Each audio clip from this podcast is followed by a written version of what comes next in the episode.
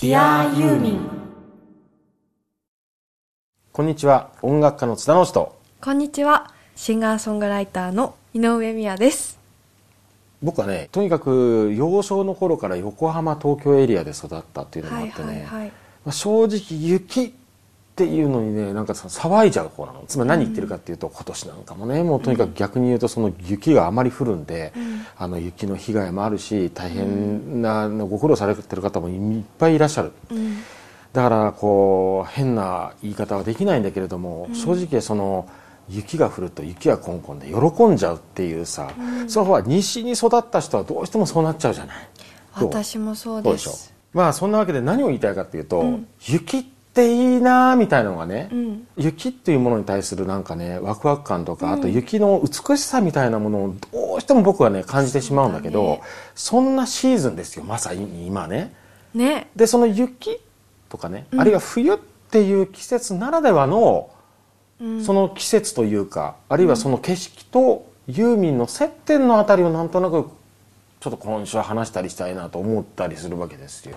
もうねうんそこまで言えばうん、言わなくてもね。あ一個大きなものがありますね。そうです。今年はいよいよ2月7日から7日からね。始まります。行きたかった。ね。ずっと。まあこういう人多いよ世の中の人でね、うんうん憧れて行きたいな。でも全然行けてないなって人はまあ多いんですよ、ん。僕もよくあの業界内で聞くもん。うん。うん Dear ユーミンの話をしただけで「え津田さん津田さん津田さん Dear ユーミンっていう番組やってんだったら何？あの苗場行けないの?」みたいなさ何言ってんのと思うけど、うん。そういうたまに聞かれたりする。それぐらい憧れなんだよね、なかなかだってホテルとかもうん。早い者勝ちみたいなところがあるから取れないですもんね。苗場に関しては、うん。教えて？いろいろと。苗場のさ、うん。ユーミンのライブ？うん。正式名称なんていうの、サーフスノー in 苗場、うん、今年でボリューム37 37回ね。すごいね。37なんだ。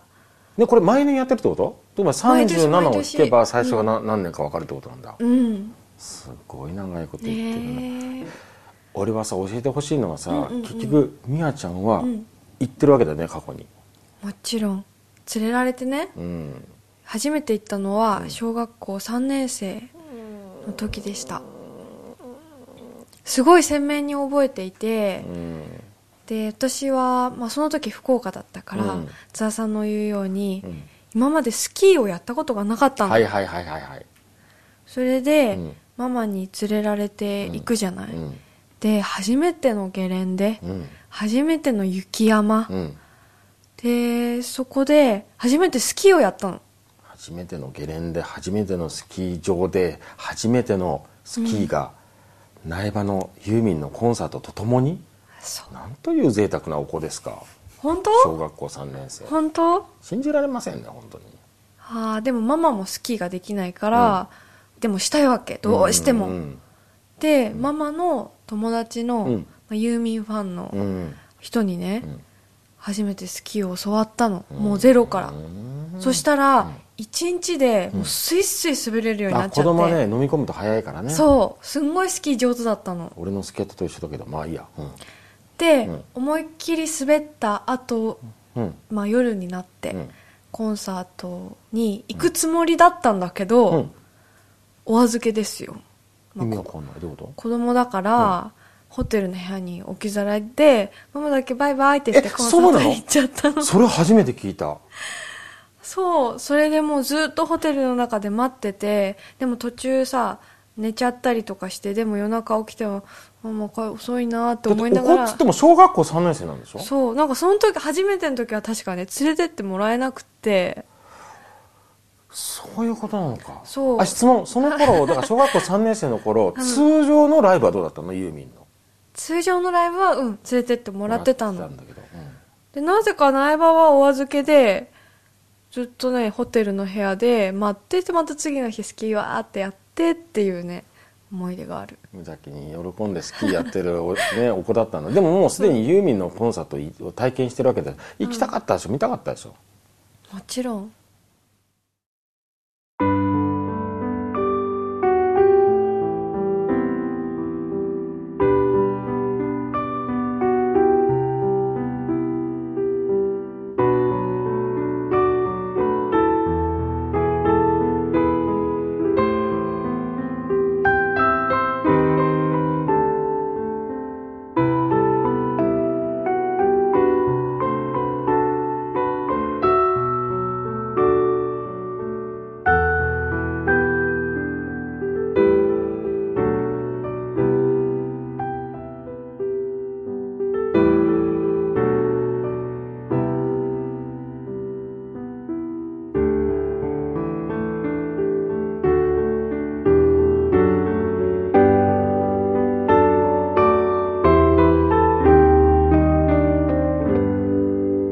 Dear ユーミン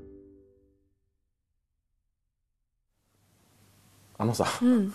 今ちょうどスーパーバイザーのママがいるから聞いて分かったよ、うんうんうん。要は他のコンサートと違ってみんな泊まり込みで行ってる、そうそうそう。だからスタートが遅いんだって9時とか。だからお子には見せられないっていうことでさ自主規制でママが子供には9時からのコンサートだってを下げたんだ。そう。ででいつから見たの？その要するにブリザリウムの。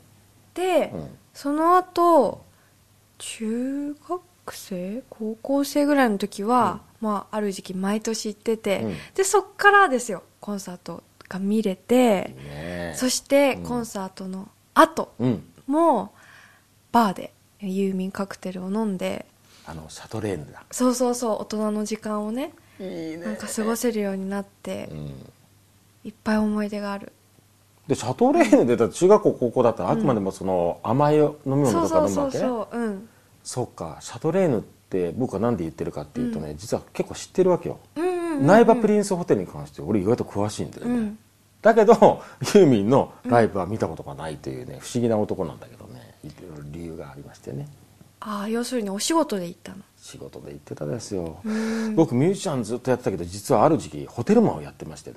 え？嘘だ。よ びっくりした。違うんだよ。ちょうど俺ね、2001年2002年2003年のあたりに、うん。その3年間にまたがってですね、あるアーティストのプロデュースをしていて、うん。いろいろ縁があってね、うん。あのナイバプリンスホテルで年末年始長い時は2月までうん。2月の頭ぐらいまでライブをやってたんですよずっと。いい仕事ですね。そうそうそうそう、ん。でそのアーティストが、まあ、僕はねもともとねあの1980年代から90年代にかけて、x ジャパンっていう、あのバンドを当時ソニーミュージックで X っていうバンドだった頃にプロデュースしていたんだけど、うん。そのリーダーの YOSHIKI というアーティストが、まあ、出世しましてですね、うん。まあ、ものすごく世界的な人になってるんですけどその途中の過程で、んある時にその YOSHIKI プロデュースで世の中に出たアーティストを僕はプロデュースしてたんですよ。うんうんうんでそのアーティストがそのプリンスホテルの苗場うん。でコンサートを一時的にやりましょうっていうキャンペーン状態でやってたんですよ。だから苗場プリンスホテルに3年にわたって行っててねそのちょうどそういう時期に。だからすごく詳しいんだけど例えばシャトレーヌでさ、そのアーティストのファンだけを招いてあの白いピアノあるじゃん、うん。うんあれで僕がピアノを弾きながら伴奏してそのファンのためにスペシャルライブをやったりとか。でいつも普段のライブは、うん。あのエーデルワイス。うんうんうん。エーデルワイスっていわゆるラウンジだねコーヒーラウンジ、うん。あそこでやってたんだけどね。いいね。だけどだけどだけど、うん多分ねみやちゃんが最初に行ったの小学校3年生でしょ？っそうだね。てことは2001年かなんかじゃないかな、うんうんうん。だからもうそのみやちゃん初めて行く寸前まで俺はいてですうねんでやっぱり俺もさユーミンのファンなんだやっぱり、うん。だから仕事でねそのプロデューサーとして行きしかもピアノも弾いたりしてたんだけど、うんうんうん。本当はもう帰らなきゃいけないと、でも本当はもう少し止まってるとユーミンがやってきてユーミンのライブ見れると思っていても仕事だからさあくまでも。帰んなきゃいけない東京に。でいつもすんごい悔しかったの。それ言えなかったんだ。言えなかったってだって帰んなきゃいけないに決まってんじゃん。だ。って、あくまでも仕事の一環でプあのキャンペーンでライブやってるわけで、うん。もう戻っていっぱい仕事あるわけですよそれで、俺がねそう羨ましいなと思うのはあのシャトレーヌ、うん。俺はよくわかるわけよ。あそこのさよ当然さ、あの綺麗なゲレンデが見えるね。大きいガラス越しにさ、吹雪のように舞うさ雪がいろんな表情を見せるのを見ながらカラーンとバーボンをねいや、全部仕事終わった後で、バーボンカラーンと飲みながら見てたりとかってして、でねみやちゃんの話で、いやいやユーミンのコンサート中はそこでユーミンの特別なカクテルが出るとおっしゃってくれたそうそうそうそう。毎年毎年違うんだけど、うん。で毎年そのコースターとかユーミンのコースターとかを毎年持って帰ってた。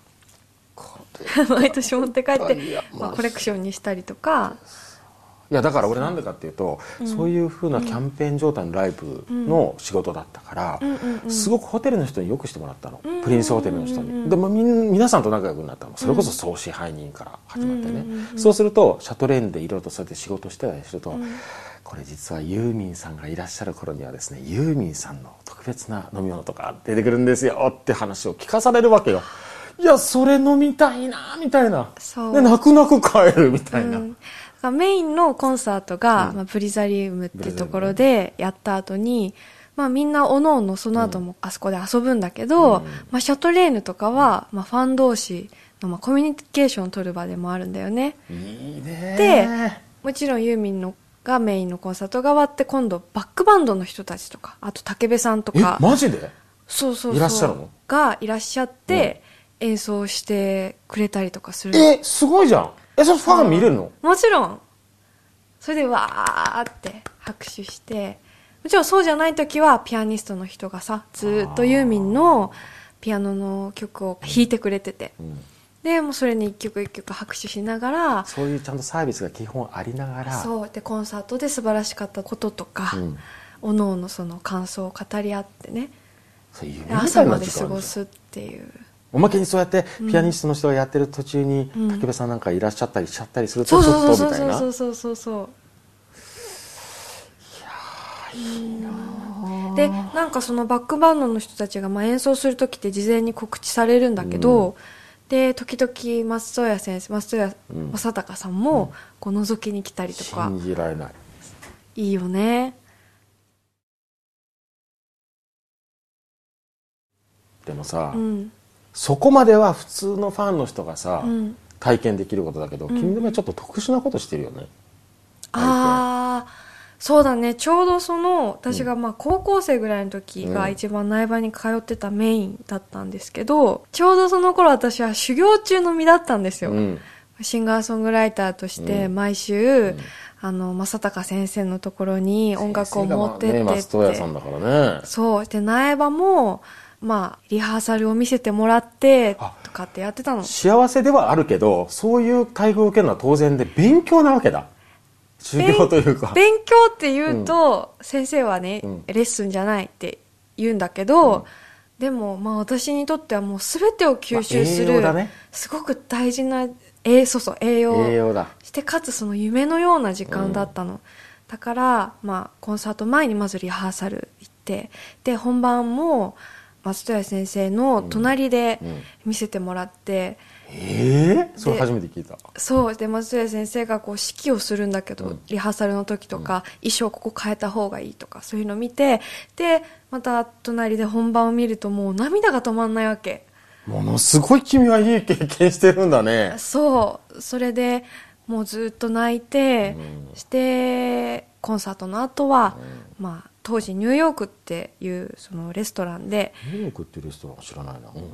アフターパーティーみたいなうんのをやっていったりとか、あとはユーミンとかユーミンのバックバンドの人たちが、うん。その楽屋とかうんに使う335号室うんっていう場所があるんですけど、そこでいつも打ち合わせをしたり、なんだろうそれぞれおのおの練習したりとかしてて、そしたら真夜中に、まあ、そこ行ったりすると、ユーミンがホテルのその一室でね、ずーっと歌の練習をしてるんですよ。しかもそのコンサートが終わった後に。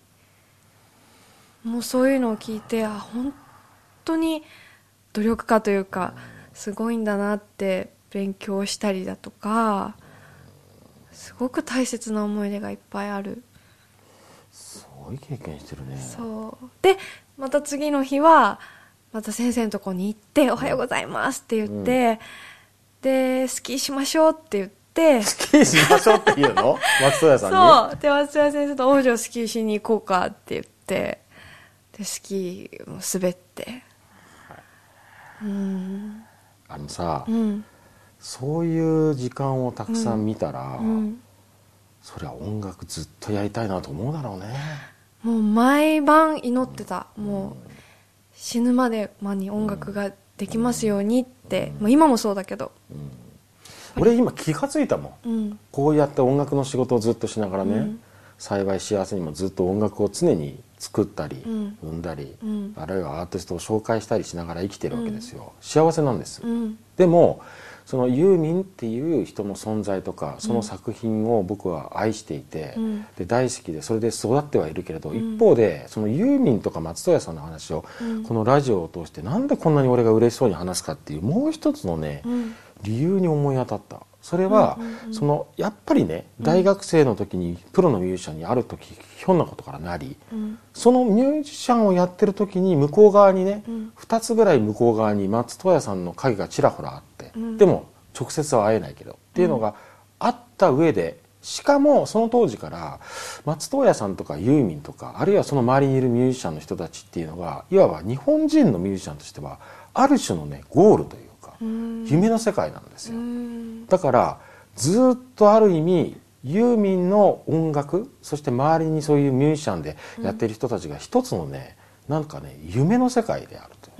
でいまだにそうだもん僕なんかは。なぜならば僕はいつからかプロデューサー業に移行しちゃってスタッフとして。で最近クリエイターに戻っているけれども、今度アーティストに一気になっちゃってサポートミュージシャンとかは大学生の頃しかしてないからね、だからそういう職業として同じ立場になることはないんだけどいま、だにね憧れるんだよね。そういう毎日とかそういう世界を、だからそういうキラキラした夢みたいな世界っていうのがいまだに俺の中であるからなのよ。で例えば変な話、武部さんのところの多分ナンバー2かナンバー3の男というのは一緒にミュージシャンやってた友達なのそうなんだ。だから彼は彼でそういう世界にまだいるんだけど、やっぱりその彼じゃなくて、武部さんとか松任谷さんなのよ、僕にとっての夢というのがね。いまだに夢がずっと続いてるっていうそうだね、でもその時も本当に目の前で見てたけど、それでも本当に夢のようだった、なんか目の前にあるんだけどこうすぐ消えてしまいそうなぐらい夢のような世界で、その松任谷先生とかユーミンが想像した、頭の中で想像したものがさ、目の前にある。それはステージだけじゃなくてその会場に入るまでにもいろいろ例えばオブジェみたいなものがあったりコンサートの世界観のにまつわるものがさこう置いてあったりとかさ。でもちろんホテルの中はもう全部ユーミンの音楽でさなっていてもうなんだろうね。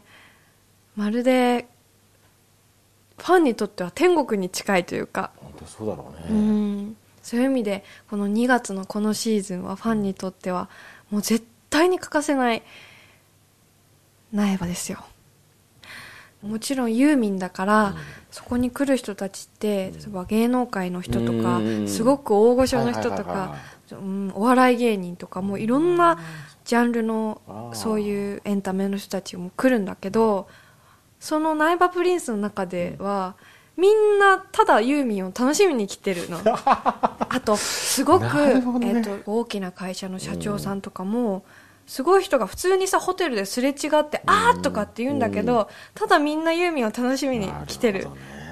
だよね。だからそれもすごい楽しみで、真夜中退屈だなとかって思ってホテルをこう歩いてるとああの人あの人じゃんみたいな でもそこだとみんな同じっていうただそのユーミンの世界を楽しみに来たっていうなんかね面白い空間だよね。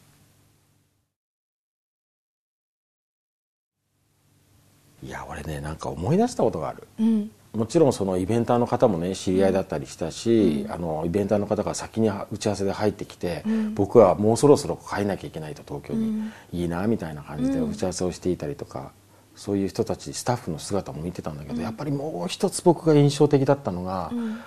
これこの番組で前もちらっと話したんだけどやっぱりねその、うん。プリンスホテルという存在だよね。うん。で実際にそのホテルの総支配人その当時は高谷さんという人だったんだけど、まあやっぱりねプリンスホテルの苗場プリンスホテルの総支配人ともなるとね。うん人格が素晴らしいっていうかいまだに大好きな人なのね、素晴らしい人だった。その人と会話してたりするとね、うん。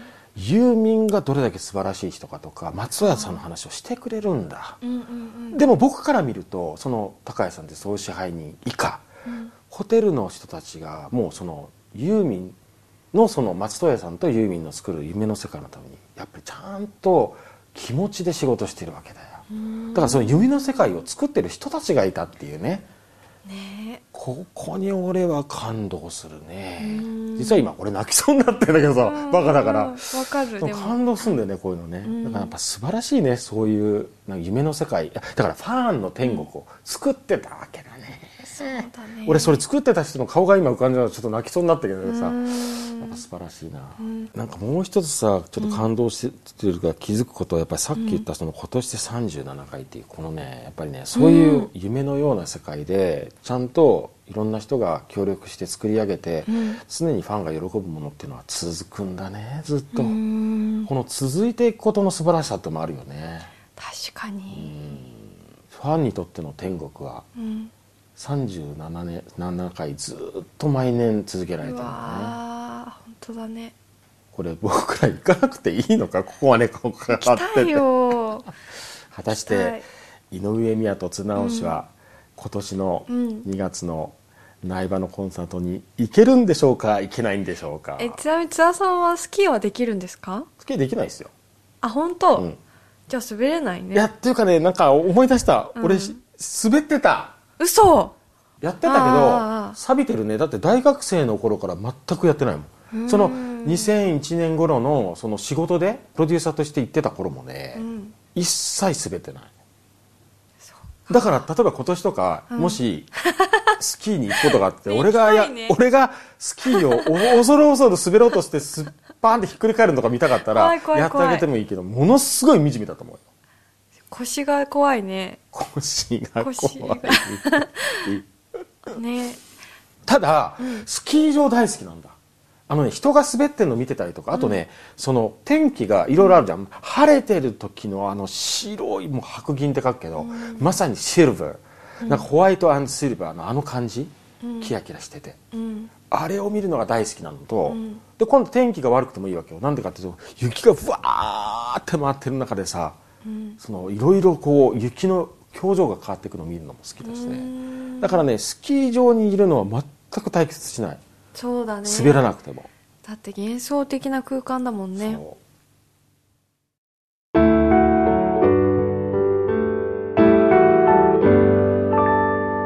ィアユーミン。あれさ苗場ってさダイヤモンドダスト見えたっけ、うん。見えないか？見える見える見える。っけ見たことある。あれ俺見たかな？ダイヤモンドダスト見たかな？私ちっちゃい頃ダイヤモンドダストが分かんないでダイヤモンドダストのあの曲をよく聴いてて、うん。ダイヤモンダストなんだろう？大問題って聞こえてたのそれこそ。それぐらいだったんだけどある時苗場に行った時にママが「見てみやこれがダイヤモンドダストよ」って言ってちょっとわーってまた時に太陽の光が差した時にキラキラキラキラキラキラキラキラキラキラキラ。ああこれがダイヤモンドダストか。大問題じゃなかったみたいな。思ったのは覚えてる。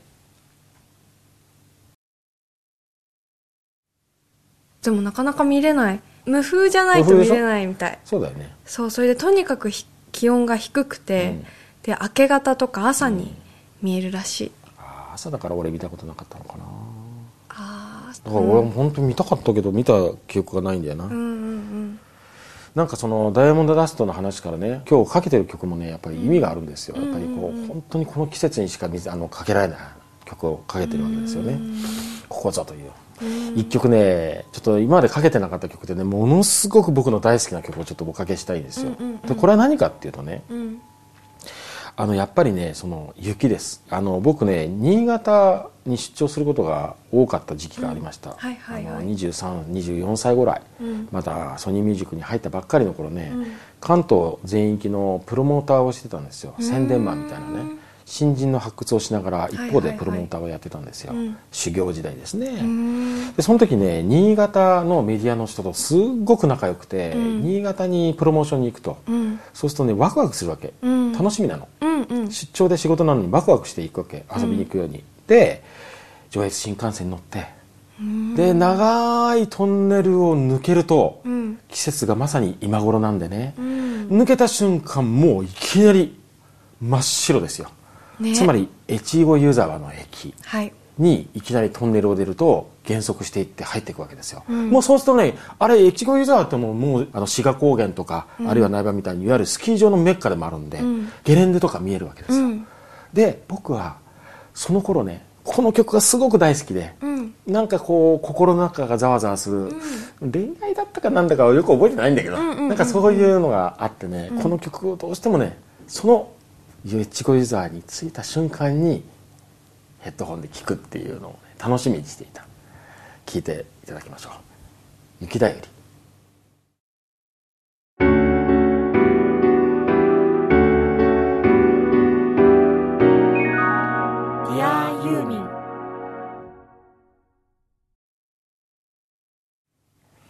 いやなんか雪とかね、うん。その苗場にまつわる話を今回はしてるんだけど私もなんかあるなんか。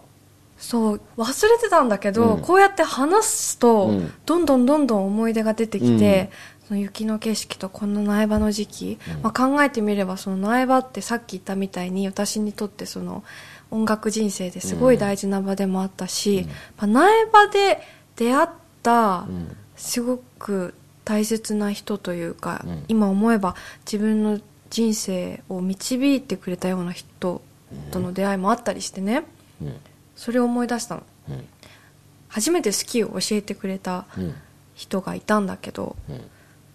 男性でうん。ママのお友達でユーミンファンの人、ユーミンファンの人や、うん。そう。でその時その苗場での出会いが初めてだったんだけど、うん。それがきっかけで、うん。とってもその仲良くなって、うん。そのおじちゃん、うん。おじちゃんのね。うん。で毎年毎年それから、ユーミンの情報とか、あと私が北京に行っている間に、毎週のうん日本の音楽シーンのヒットチャートを1位から20位ぐらいまでをこう、アルバムにして、ずーっと送り続けてくれたりコンサートの DVD ユーミンのね、うん。とか私が好きな、まあ、別のアーティストの DVD をこう送り続けてくれてた人がいたの毎週ってすごいね。しかも北京に向けて？そう北京に。日本から。そう。で、まあ、その頃からユーミンもよく聞いてたし、うん。でも北京には情報がないから、うんうん。音楽が大好きだったんだけど聞けないじゃん、うん。まあその情報が、うん。でもその人のおかげでずっとポップミュージック日本のポップミュージックを聴き続けることができてうん北京から帰ってきて、まあ、本格的にポップミュージックの世界に入るんだよね私は。ちょっと恩人的な人じゃんその人。うん。いや俺びっくりしたのはその毎週送るって、うん。でも逆に言うとその人も本当に音楽が好きだったんじゃないかな、うん。そうだと思う。しかもそれがユーミンのファンで、うん。ママのお友達だからなんかわかるわ。だからなんかよっぽどその人はユーミンが好きで、うん。音楽が好きなんだよ。でなきゃできないよそんなそうだから逆に言うとその人がいなかったら、うん。私シンガーソングライターやってなかったんだなって今気づいた。しその人もびっくりしてると思うんだよね。いやその人嬉しいと思うよ。だって、うん。要するになんていうのその苗木にうん。水をかけ続けたみたいなもんだよ。そうだね。知らぬ知らずの間に。中国北京にずっといる間に、うん。その人がお水をかけるように、うん。ちゃんに音楽を送り続けなかったら、うん。芽が出なかったかもしれないみやちゃん、うんそしたら高校の頃ね自転車で松任谷さんのとこに走っていくこともなくてもしかしたら、だ出会いじゃないじゃん僕と君そうだ。じゃあこの番組なくなってたじゃん。そうだ。この番組もやってないね。この番組の恩人でもあるんだからその人に ゲストで来てもらいたいぐらいだけどね。本当だよ本当にね。来てくれないそんな人がいたんだ、うん。その話はちょっと初めて聞いたね俺はね。うんもちろん一期一会みたいな出会いもあったけど夢のような場所での出会いそういえばなんか大事な出会いがいっぱいあったなって思い出した。なんだよ俺もなんかしんみりしてきちゃった。なんか、そのそれこそ18年ぐらい前か、うん。に苗場のプリンスホテルで、うん。俺もねいろんな人をご紹介していただいてお会いしましたもん、うん。その総支配人の高井さんからね、いうん。